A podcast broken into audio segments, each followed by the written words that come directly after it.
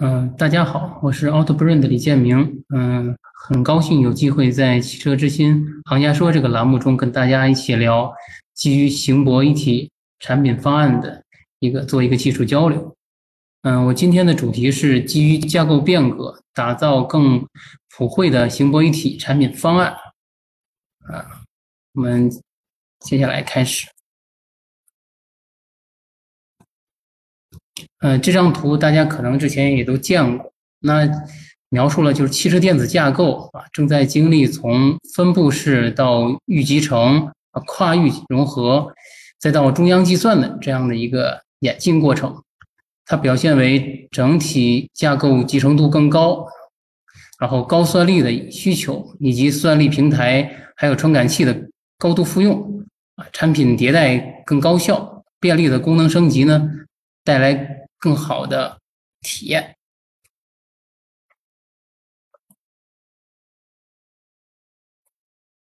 那另一方面呢，我们从汽车电子呃随产品的这个演进中呢，也能够看到，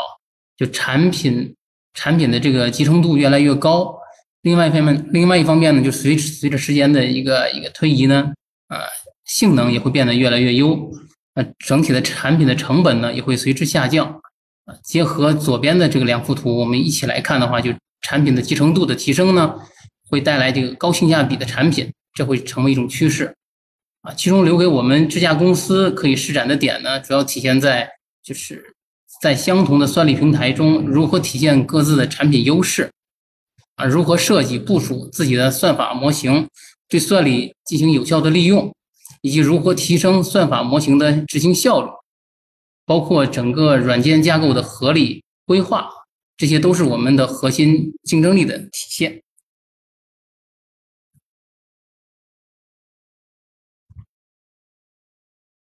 那今天的主题呢，我们谈论行博一体啊，啊，让我们先回顾一下这个行博功能的一个历史架构。嗯，多芯片多域控这种分布式的控制器，行车系统呢，它由呃。自己的一控包括传感器组成，那泊车呢也同样有一套自己的控制器，包括传感器组成。那各个传感器包连接各自己的 ECU，然后分别与底盘中控进行信号交互。那方案的特点呢，主要体现在因为受限于低算力的平台，嗯，行车的软件跟泊车软件它是分离的啊，整个功能扩展会受到限制。另外一个呢，就是算力跟传感器。嗯，包括这种前相机啊、雷达呀，还有包括芯片的资源无法无法呃深度复用。再有呢，就是物理它隔离了行车跟泊车系统的开发。如果站在客户的角度来看呢，因为它涉及到多部门的，包括多供应商的这种这种沟通协调，那成本势必会很高。另外一个就是两套 ECU 的话，它的体积势必会很大，包括它的线数也会很冗余。那不但影响了就是车内空间的一个布置，那成本呢也会带来呃很高很高的一个一个代价啊，大概是是这样。然后基于以上问题点呢，后来呢又衍生出来了这种多芯片单域控的这种行博一体架构，也就是说基本上可以理解为行车感知的一个芯片，再加上泊车感知的一个芯片，再加上一个规控算法。好的一个一颗芯片，一般都是 MCU 这样组成的这种系统方案，啊，这个方案的特点呢，主要体现在了这种各个芯片呢集成在一个 ECU 里边，那各芯片有自己的那个内存，包括电源管理，然后线束呢是共用的，包括散热系统也是共用的，啊，另外呢就是传感器基于行博功能要求呢，按照既定的约束规则来使用，互用互用性比较低，啊，行车传感器还有泊车传感器呢，也都是分分别用于各自的功能实现。那行车跟泊车功能呢，分别在自己的芯片中实现，那势必会也配置多重的这种 OS 操作系统啊，包括底软中间件这些。那这块的工作量还是蛮大的，开发起来啊。再有一块呢，就是它芯片间的这个数据交互啊，啊，涉及到通信延迟，包括数据传输带宽的限制问题，这也是这个这这个多芯单域的一个一个问题点。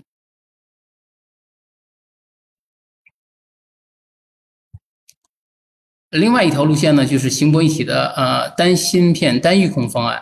也就是说基于一颗芯片实现行博一体。那它的方案的特点主要体现在了就是不需要 MCU 集成在，呃，不需要那个外挂 MCU，它的 MCU 是集集成在芯片中的啊，这样的硬件设计更简洁，并且这种多核异构的 SOC 呢，内部的资源是非常丰富的，它一般包含深度学习资源啊、DSP 资源啊，包括 CPU ARM 资源啊，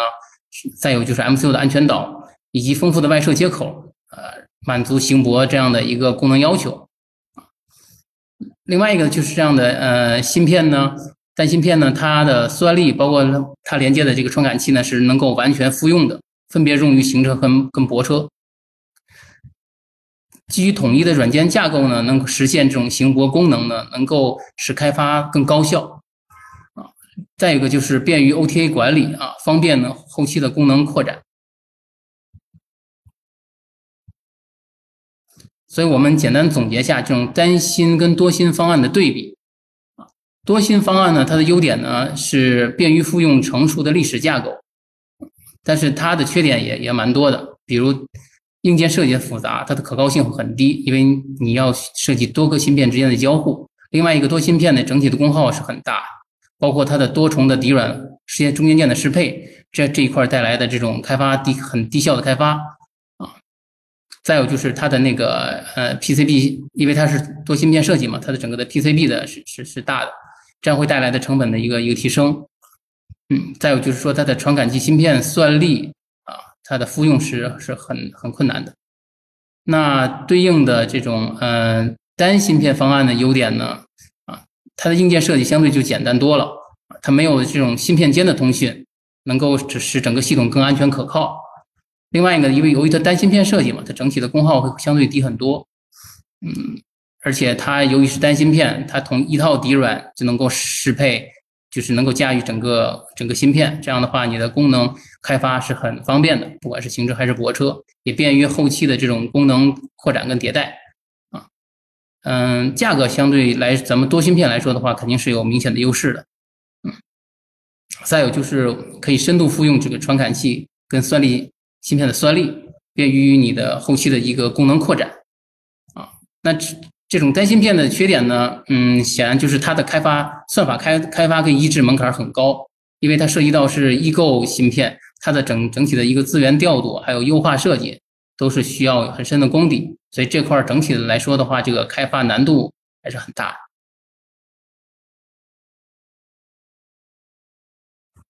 呃，从以上述那个分析对比中呢，我们能够能够发现，就是单芯片单域控的将是这个智驾驭的一个最优的一个形态啊。我们结合市场需求，嗯，根据 OEM 的车型定位啊，这家公司也匹配出来了这种低中高阶不同的行博一体产品矩阵。那我们后面的话分别聊一下这块儿啊，首先是低阶的行博一体集成方案。嗯，这种方案呢，它的算力需求大概是在十 TOPS 左右。传感器呢，根据功能需求的划分，呃，一般分为这种一 R 五 V 啊、三 R 五 V 或者是五 R 五 V 这种。它主要实现这种 L2 级别的 ADAS 功能，像行车、像这种呃前碰撞预警啊，或者说是那个自适应巡航啊，包括包括那个盲区监测啊，在高阶的像这种高速公路的巡航辅助啊这些。那泊车呢，能够实现这种呃，类似于三六零环视的全景环视，包括泊车辅助以及融合泊车、遥控泊车这这种功能啊，我们呃统一定义为低阶的行泊一体方案。那中阶的行泊一体方案呢，它的需求算力呢，大概在几十 TOPS 左右啊。传感器呢，根据功能需求，一般有定义为就是五 R 五 V，或者是五 R 六 V，或者是五 R 十 V 等。目标呢是实现这种 L2 加级的这种呃嗯 ADAS 功能，也就是除了刚才低阶的以外呢，嗯，再加上一个高速 NV，还有一种记忆泊车啊组成的这样的一个功能矩阵。那么高阶的这种行泊一体的集成方案呢，算力大概在百 TOPS 左右啊。传感器呢，根据那个功能需求的需求呢，我们加入激光雷达考虑。这样的话，辅助提升它的感知性能啊，目标是实现这种啊 L2 加加的这种级别的 ADAS 功能，也就是说，在 L2 在中阶的基础上增加了这种城市级别的这种 NOA，呃，以及智能的这种代客泊车。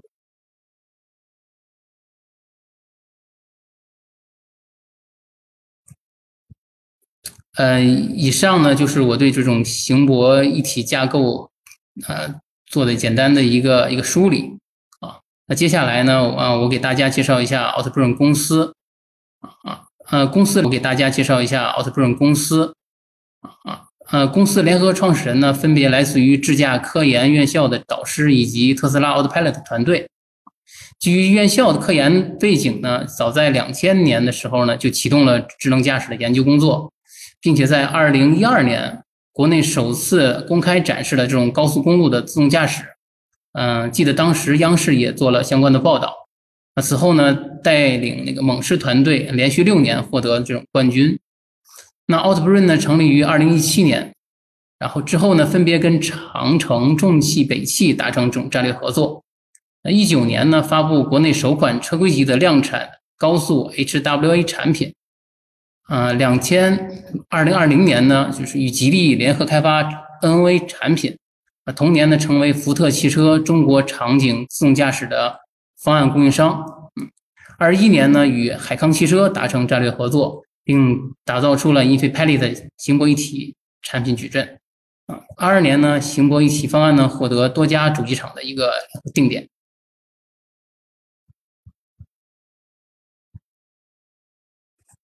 然后，基于单芯片单预控的这种方案呢，Autobrain 呢打造出了极具性价比的可量产的这种行博一体产品矩阵。那接下来呢，我跟大家分别一一做一简单的一个介绍。啊，基于不同的市场产品的一个定位呢，Efipalette 呢划分出来四条产品线啊，分别是啊 Light、Standard、Pro 还有 High，呃，共同构成了我们的 Efipalette 产品矩阵。那提供高性能、高性价比，然后高附加值的行博一体产品，分别满足客户的不同产品需求。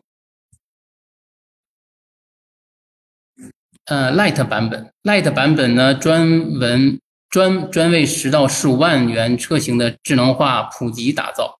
啊，它的产品特点呢是基于单芯片实现行博功能，并且它能够实现轻量级的高速 NOA，呃，无需高精地图的支持。那它的基础功能呢，实现 L2 级的 ADAS 功能，呃，包括这种高附加值的，像复用 DVR 还有 EDR 功能。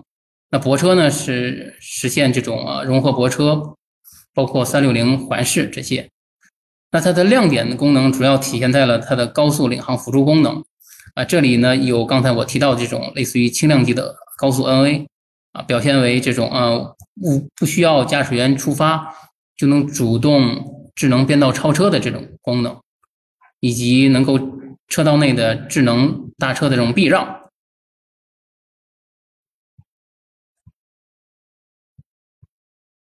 那 Standard 版本，Standard 版本呢，定位为专为十五到二十五万元车型的智能化进阶所打造。那它的产品特点呢，同样是基于单芯片 SOC 实现行泊功能。那它行泊功能呢，基于全场传感器实现，能够更大的、更更加扩大这 ODD 边界。比如我们的行车高度复用鱼眼相机啊，实现对于林道目标的这种啊检测，以及以及危险场景的这种应对啊，比如近距离切入这种。那泊车呢，也同样高度复用前视主相机，实现这种泊车巡航中的这种呃绕障功能。那它的基础功能呢？嗯，跟刚才的 Light 是一样的。那它的亮点功能，除此之外，还增加了这种记忆行车，像高速领航以及记忆泊车啊。其中在城市路段呢，我们呃基于 Standard 版本能够实现这种智能的路口通行这样的这样的功能。那这个图呢，就是简单的描述了。啊，我们怎么样去去使用这种鱼眼相机来实现这种行车的目标感知的？啊，这边呢分别有两个图，这个 Frame 一呢是第一次第一次第一帧的这个各个相机的检检测的结果。啊，大家可以看到，就是一辆黑色的车辆从我自车的这个后方，然后呢从我的左侧超越自车，并且在在超越自车之后呢，再到了我的前侧，这样我的鱼眼相机去实时能够检测并且稳定的跟踪这辆目标车的。那这样带来了呢，就是我对同一目标能够实施、能够实现精准的一个目标类型，包括位置以及轮廓的这种检测。呃，跟角雷达进行融合之后呢，我能得到更稳定的这种感知结果。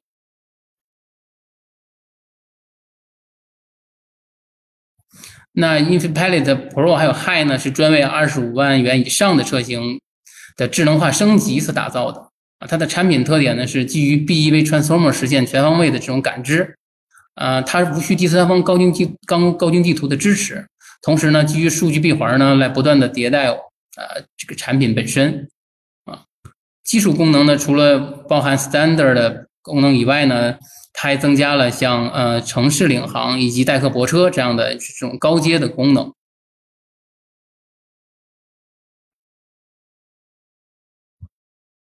呃，后面呢，我给大家介绍一下我们 InfiniPalette 的产品的一些亮点。嗯，作为感知感知作为我们支架的一个眼睛，那我们在这边呢是是尤为看重的。嗯，Outprint 基于自研的前视感知，实现这种目标航迹的检测跟跟随，包括临到近距离切入目标航向的这种检测以及预测。再有就是虚拟车道线的这种生成以及这种这种路口的通行啊，包括这种大曲率匝道还有多线型车道线的这种检测。啊，我们充分复用了这种呃左右鱼眼相相机，用于行车感知，能够实现这种对于目标轮廓、位置、类型的精准感知，弥补角雷达的这种天然的缺陷，实现这种更安全的这种自主变道功能。然后我们另外一方面呢，我们复用这种呃前鱼眼相机用于行车感知。啊，对于前相机这种盲区内的这种低矮的目标啊，我们能够进行这种更加充分的这种检测，包括对这种行人、动物的这种横穿的检测，啊，延长驾驶员的这种脱手的时间，更加安全的跟随前车起步。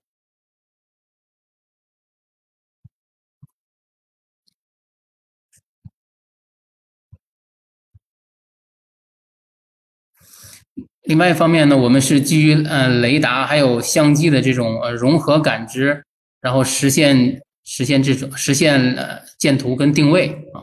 嗯，对于泊车来说呢，它可以应用到这种从地上到地下以及地下多层的这种停车场的这种场景啊，实现这种跨层的这种记忆泊车。大家可以看到啊，我们的嗯雷达点云呢。能够清晰的勾勒出整个的这个我们的这个这个环形的这个通道啊，这块的话是基于毫米波雷达来点云来做的。另外一方面呢，就是我们也是深度复用雷达跟相机，嗯，用于用于可行驶区域的检测啊，这里面包括对于窄路的这种判断，对于阻碍前行的这种障碍物，能够实实现这种呃巡航的绕障。包括这种减减速停车，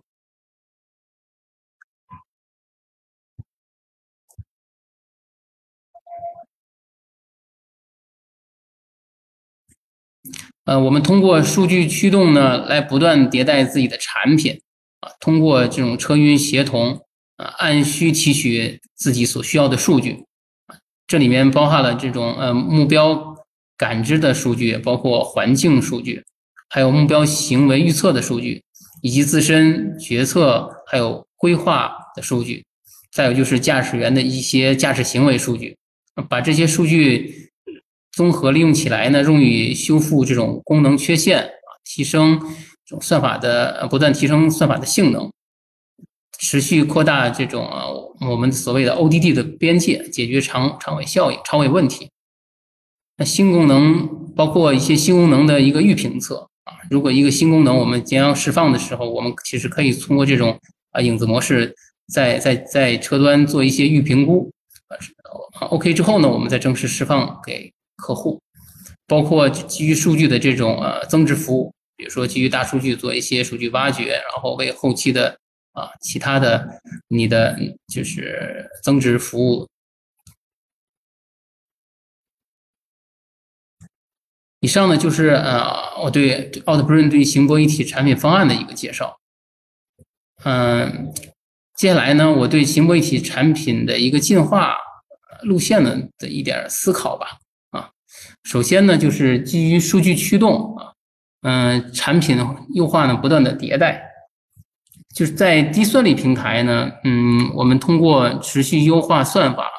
提升高性，提供高性价比啊，可工程化落地的一个智驾产品。啊，所以在低算力平台通过不断的优化算法，嗯，高算力平台呢，通过持续扩充我们的 ODD 边界，然后呢，提供优质的驾乘体验的一个智驾产品，啊，嗯，其次呢，就是不断的弱化行博边界，无缝衔接行博场景，实现无感的点到点的一个驾乘，啊，就是之后呢，不再区分具体的功能。而是通过统一的行博软件架构呢，把场景片段呢给连通起来，打破所谓的行博态这样的这样的传统的这种定义。再有呢，就是说我的传感器呢，啊，深度复用，啊，全时的感知，我也就是说我的传感器不再区分我是行车的传感器还是泊车的传感器，基于场景呃所需。那最后呢，就是嗯，打通架舱的这种壁垒啊，提供深度耦合的这种增值服务，比如说通过标准化的这种服务接口，打通这种架舱资源的深度共享。嗯，现在我们来区分，比如说硬件和软件。那硬件这块的共享呢，比如说我的传感器还有算力的共享。那现在流媒体的，比如说流媒体的那个车内后视镜啊，或者是 CMS 车外后视镜啊，或 DVR 啊。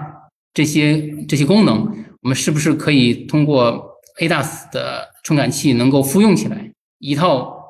相机感知，然后实现所有的这些 ADAS 功能以及舱内舱外的这些辅助性的这种驾驶驾驶功能。另外一方面就是呃软件软件结果的一个一个感一个一个共享，比如说我的我的算法通过目标的感知的结果，我预测的结果。啊，我的行为自车行为决策规划的结果，我能实时分享出来，给到座舱那边啊，实现呃更优的一个驾乘体验。比如说，它可以用我的这个结果来给到 AR HUD 做做同步的显示更新，甚至构构想出来类似于这种 VR 游戏这种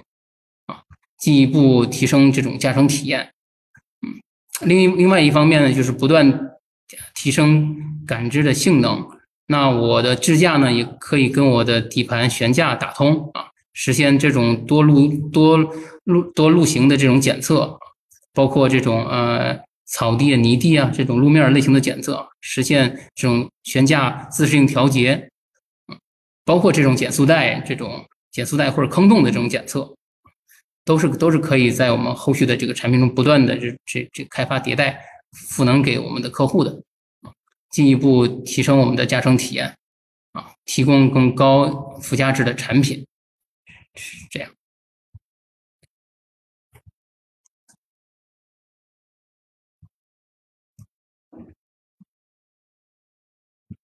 呃，我今天的 PPT 讲完了啊，今天留给大家的时间比较多一些，觉得跟大家交流交交流一下更好一些。嗯，大家有问题可以，我们欢迎交交流一下。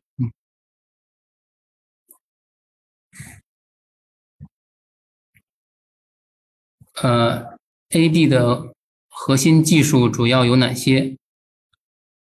嗯，我从这这一开始讲吧。呃，核心的 A B 的核心技术优势呢，体现在了几个方面啊。一一方面是我们有全站的呃智驾算法，包括包括从前端的感知啊，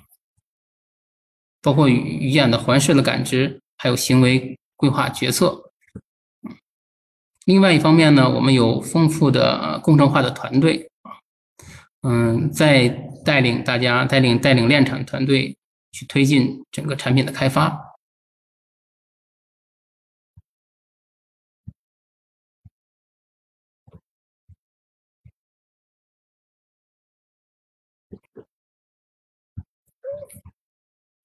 第二。目前市场上市场上用单芯片的公司多吗？嗯，貌似推的不多。嗯，是这样，就是单芯片这块呢，其实它的门槛是很高的，就刚才比如说我我介绍的一些，嗯，它的首先它是异构异构芯片，它的芯片资源你要想把它高效的利用起来、调度起来，你是需要投入很多的精力，不管从底软中间件层、驱动层，还是你的应用层，包括你的算法模型的移植，都是需要深度打磨的。所以在从这一点看来的话，其实你你可以就是说，哎，大部分的公司可能它的技术积累不够的话，是是不好做这块的这块的那个开发的啊。可能更多的是选择一些市面上一些通用的，或者说是已经啊提供这种比如说部分算法的这种芯片，然后自己再加上一些一些一些一些芯片一些技术啊，来实现这样这样的一套方案。对所以，嗯，Outbrain 呢，在这块呢，因为有有全站的这种呃支架方案嘛，所以我们在这边还是非常有信心的。对，所以我们主打这种单芯单域的这种方案给到客户，实现这种价值最大化。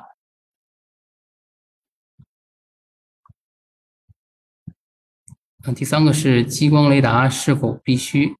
有何作用？嗯，是这样，就是激光雷达呢，它的它的优点呢是在于对于小目标的这种这种检测，其实它的作用是非常是非常非常大的。对于支架来说，它久久不能上车的原因呢，是因为它由于成本的原因，也有车规的原因，啊，也也有整体的一个感知算法的它的呃门槛的原因。但是如果像我们的呃中高阶方案。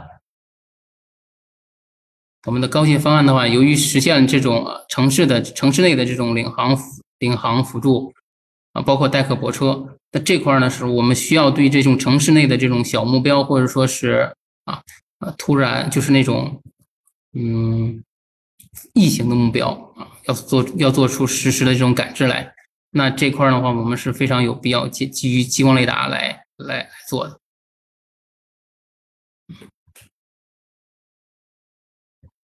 同时呢，其实它还可以服务于我们的呃数据闭环，因为它是一个很好的一个针织系统，所以我们基于激光雷达，不管是从我们的目标感知感知的性能来提升来说，还是说自身的后期的算法的迭代的功能来说，其实它的作用是还是很大的。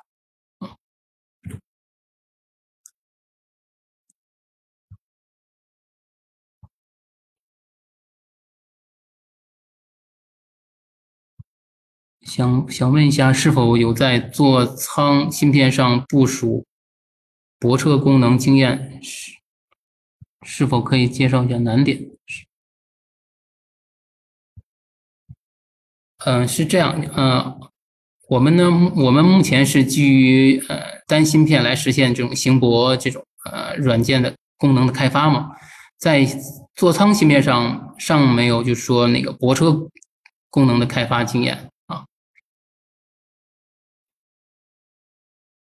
但是我觉得，就是通用来说的话，首先，你的算力的一个一个一个综合的考量，因为比如说我们的泊车，我们拿那个我们座舱拿八幺五五来说，那八幺五五的话，它一一一方面要服务于我们的呃座舱座舱内的功能实现啊，然后呢一部分可能还需要是去去给我们的支架域做图形渲染，那这时候其实它留下来的算力就就是很有限了。那在这这种情况下，你怎么样去权衡你的算力跟你的泊车功能的实现，可能是一个是一是一个是一个难点。啊，另外一一方面的话，就是嗯，其实泊车来说，在某些方面它也是需要有功能安全要求的。啊，座舱那那边的功能安全功能安全可能要求会低一些，所以你怎么样去权衡，把一些啊安全安全的这种需求啊分解下去，并且把它给通过技术手段来来实现。这块可能也是需要考量，的。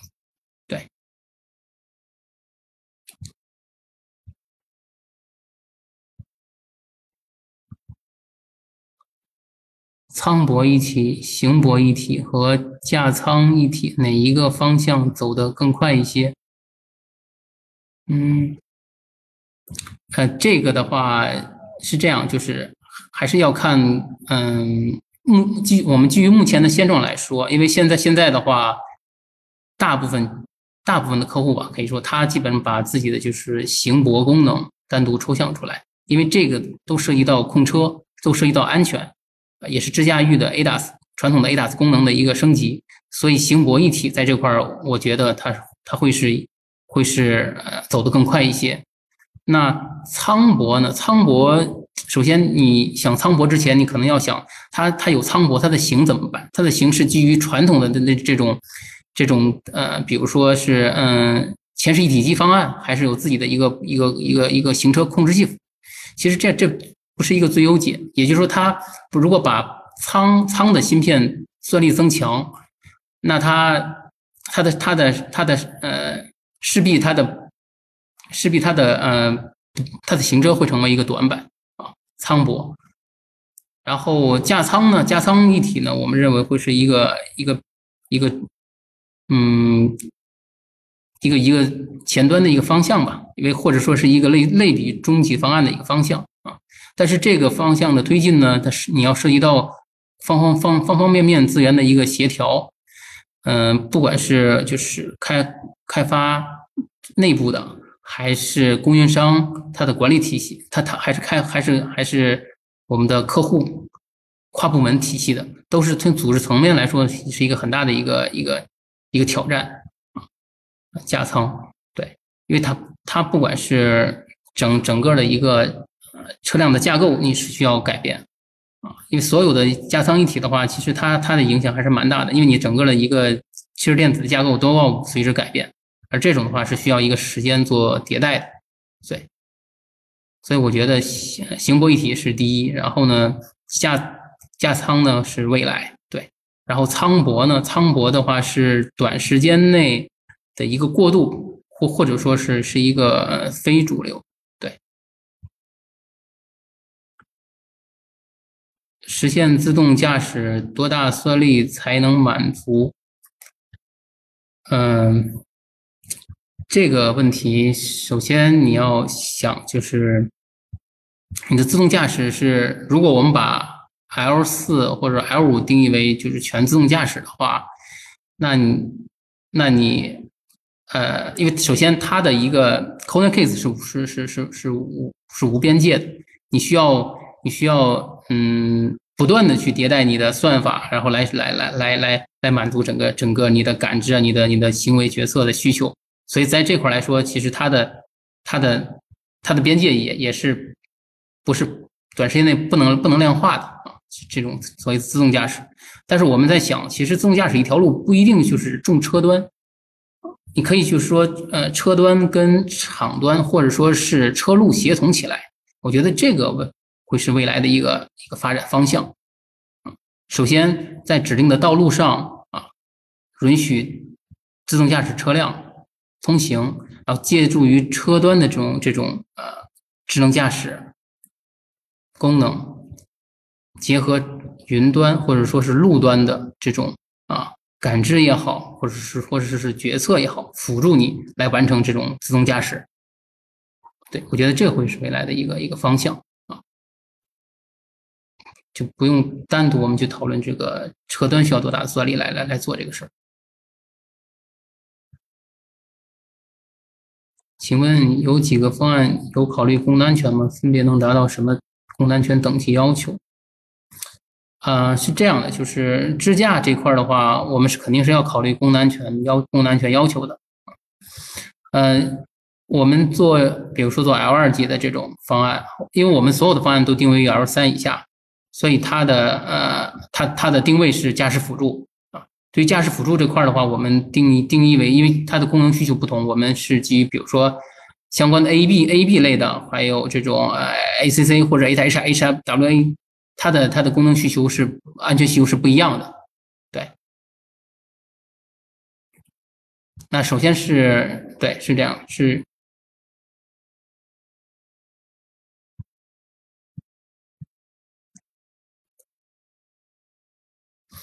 OK，呃，是这样，我们的 Light 版本是达到 SOB 的要求，对 SOB 的要求，嗯，但它的硬件是支持 SOD 的。那这块的话，其实你要是说整整套方案，你要是做到 SOB 的 SOD 的话，它是它是 OK 的，因为它的 MCU 核的话，其实它是有它是能达到 SOD 的，对，然后。Outbrain 怎么构建有竞争力的？怎么构建有竞争力的商业模式？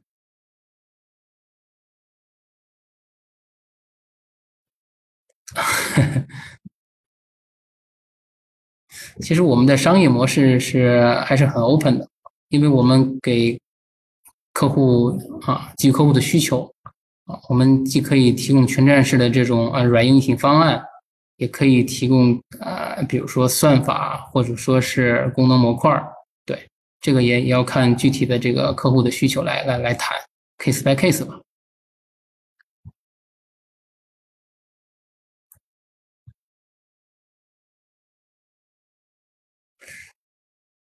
请问贵司有公开的量产项目或者产品吗？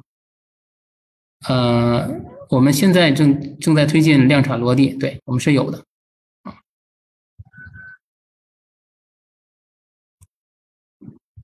激光雷达一直工作吗？嗯，激光雷达一直工作吗？嗯，是的，激激光雷达的话，就刚才我像我说的，因为我们。一个是服务于我们的感知算法，一方面是服务于我们的数据闭环，我们的针织系统，它是一直工作的，对。但这块的话，其其实是根据你的策略来定的。比如说，如果你如果你想降低能耗，那这块我们是可以加入策略，让它在固定的固定的场合或者来来触发它工作，对，这个其实是灵活的。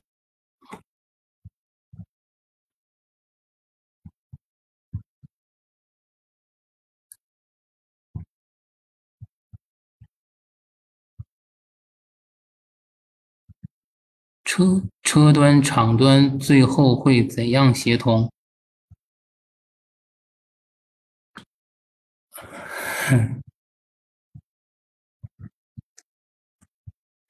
嗯，是这样，就是车端、厂端最后怎样协同？车路协同的问题，我觉得是这样。嗯，车端、厂端。一方面啊，其实它是分分分几个几个几几步几步来推进的，啊，从最开始，比如说我从从厂端我拿来一些感知数据，在我视野外的感知数据来辅助我做做决策啊，我认为这是第一阶段，因为它它是我的那个超视距的眼睛啊，然后第二阶段呢，它除了它充当我的眼睛以外呢，它还能辅助我做一些决策。因为我会把我的信息实时的上报到云端或者是场端，那它作为一个中央大脑，它能结合当时的场景，包括各个车辆之间的一个协同，能够更优、更更优的下发这种决策决策指令给到给给到不同的车辆啊，实现这种呃这种这种智能驾驶的这种控车逻辑吧。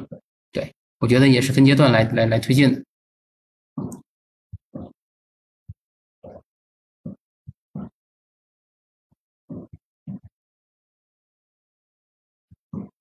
我在这里说一下，因为这个这个朋友，呃，只有 MCU 达到 SOD，也不能说 Light 平台能达到 SOD 吧？啊，是这样，就是 SOD 这个定义呢，它其实是不光是对支架系统，其实它对整个车都是有要求的。比如说你的你你的底盘的冗余啊，你的电源的冗余，你的通信的冗余，你的执行器的冗余。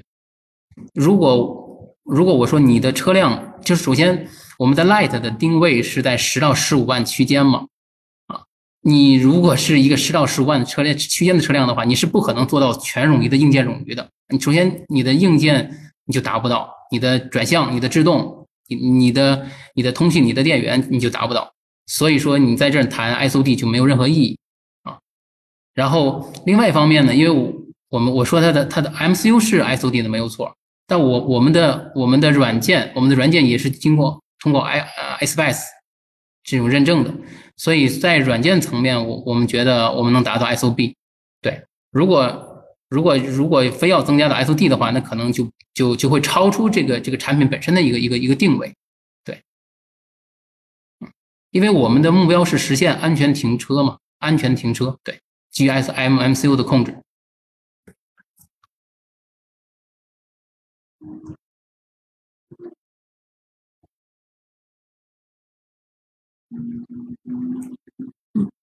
为啥聚焦在二十五万这个车这个区间的车型？你们是怎么考量的？嗯，其实我们是把我们把整个市场分为了低、中、高不同的呃不同的啊定位吧。呃，Light 版本的定定位呢，其实它是十到十五万，那 Standard 呢是十五到二二十五。二十五以上呢是是是 Pro High 啊，所以我们没有说聚焦在二十五万以上这个区间。相反的呢，其实我们现在更把更多的精力放在了这种 Light 跟 Standard，因为我们认为呢，嗯，十到十五万或者十到二十五万区间的这个车型呢，会是一个走量的很走量的一个车型。对我们也是我们发力的一个一个方向。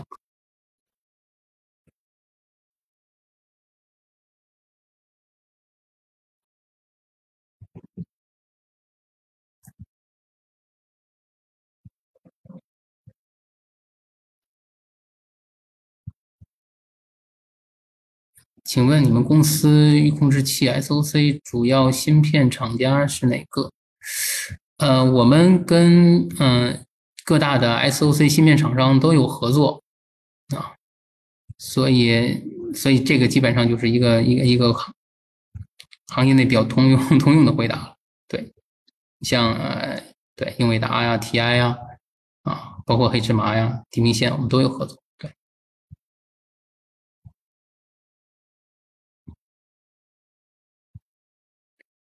请问行博一体预控预计几月量产？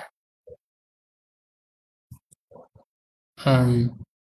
我们的预控产品的话，今年六月份，也就是说是下个月，我们就会量产。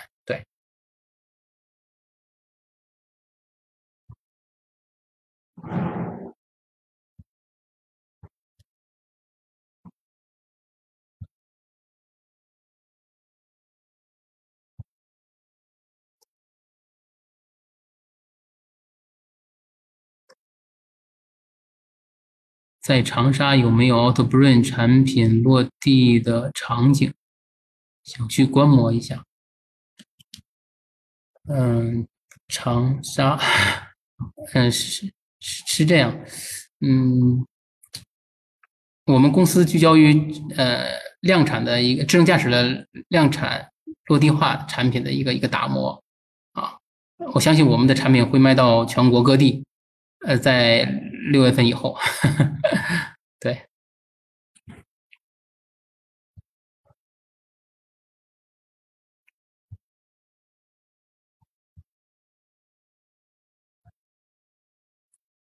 你们功能安全系统层设计在这种 L2 行博一体控制器上，主要的策略是什么？嗯。这个问题，我觉得可能要要要要深度的去去去去专门拉拉拉专题会去讨论了。嗯，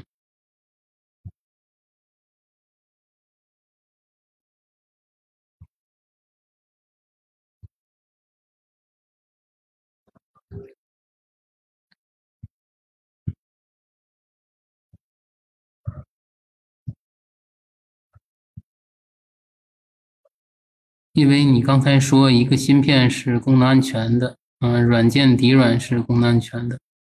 这和系统公司制定策略有相关。刚才说一下。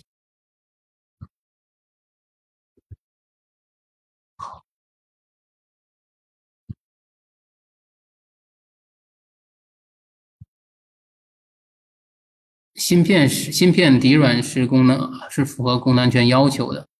啊，我们的系统层的这种这种架构策略的考量也也也也会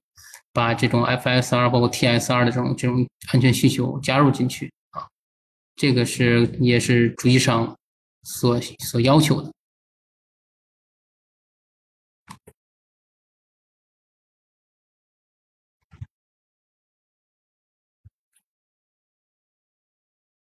六月份量产用高精地图没？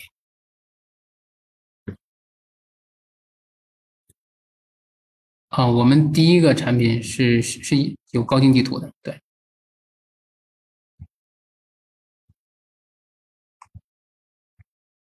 然后，嗯。数据闭环对功能性能升级有哪些有哪些亮点？数据闭环对，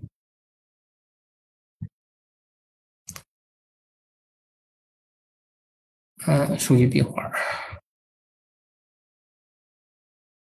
来，我们翻到这一页，这个数据闭环。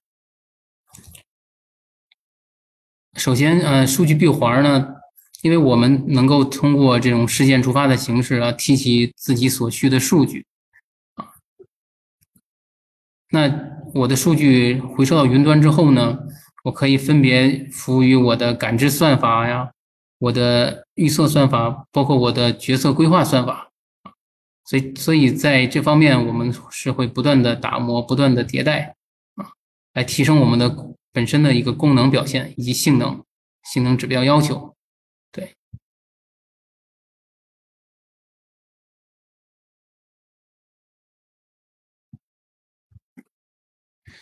请问现在行博一体如果非全站交付，主要按照？感知规控这种任务模块单独交付，还是按照基础功能模块维度交付？请问现在可行？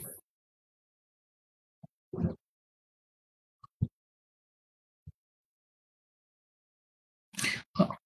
我觉得，嗯，是这样的，就是商务模式这块还是很灵活的，对，主要是还是要看客户的一个需求在在哪里。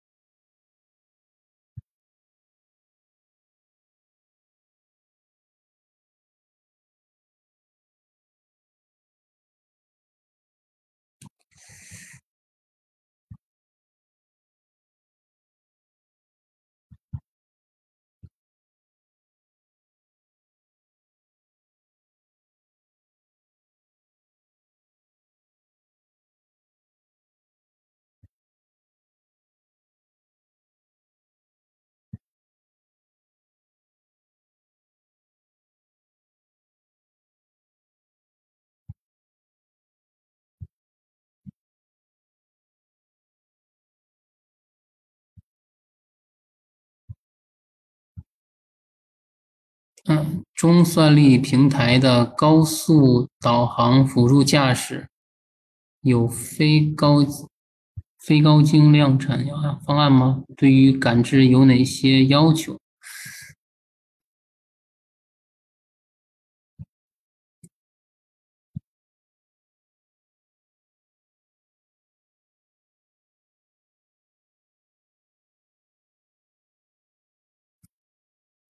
啊，是这样。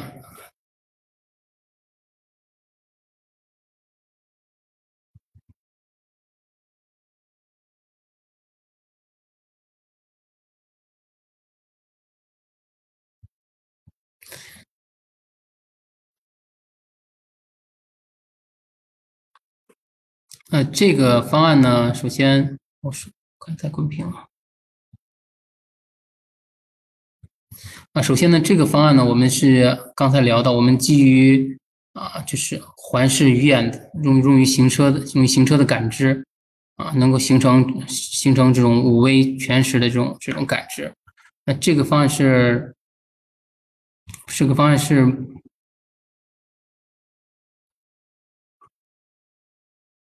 对，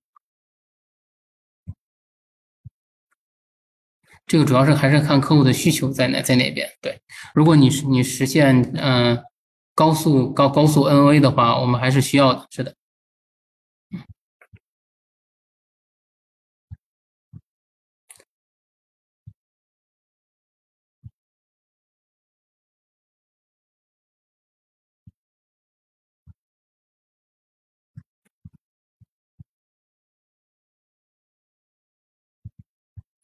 请问你们产品矩阵中主推产品是哪是哪哪款？核心也想听听你们对于消费层面的思考。主推产品是哪款？嗯，我们主推产品是这样的，就是我们的产品线是要基于客户的需求来来定的，因为我们的产品线是涵盖了低中高啊，那也要看客户那边对于自己车型车款的一个定位。那消费层面，呃，我们看就是就是哪个哪哪个价位的车型卖卖的好嘛，是吧？所以啊。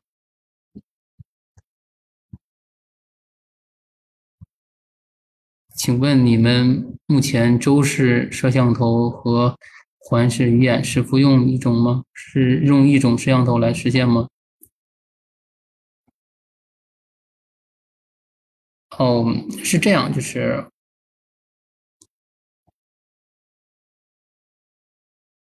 是的，我们我们我们的我们的 standard 方案的话是没有是没有周视摄像头的，是是基于环视鱼眼来做做做感知。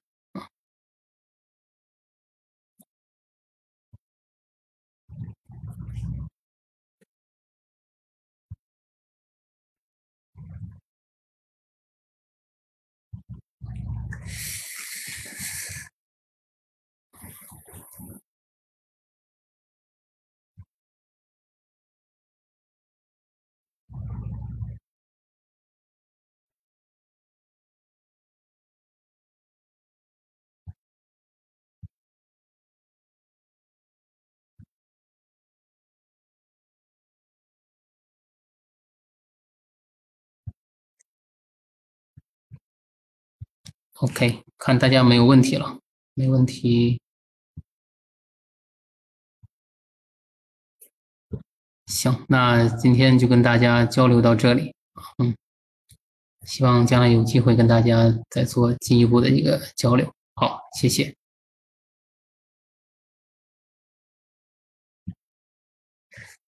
嗯。